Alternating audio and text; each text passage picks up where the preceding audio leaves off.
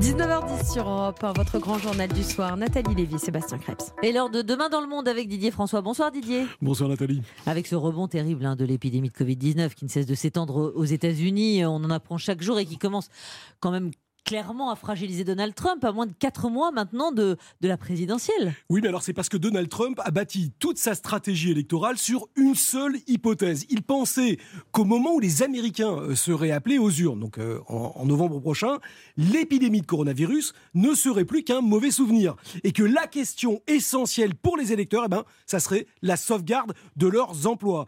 Et dans cette équation, cette bah, ils se voyaient en excellente position, campant l'image du président qui n'a pas à la panique, ne porte pas de masque, du candidat qui n'a pas tremblé devant la maladie et a refusé euh, le confinement pour sauver l'économie. Bon, à ce stade, euh, Paris perdu. Oui, parce que euh, le fait de ne pas avoir pris de mesures coordonnées à l'échelle fédérale, au niveau du pays, a laissé le champ libre au virus qui se propage à une vitesse encore jamais observé. C'est le constat du professeur Anthony Fauci, le grand patron de la cellule de crise sanitaire aux États-Unis, qui compte plus de 42 000 nouveaux cas chaque jour depuis hier. C'est un record absolu.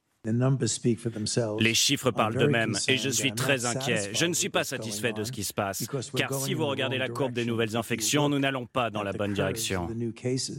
Voilà, or la grande nouveauté, c'est que l'épidémie touche maintenant très fortement les États ruraux républicains où le confinement a été assez léger. C'est donc désormais la base électorale de Trump qui est confrontée à la maladie.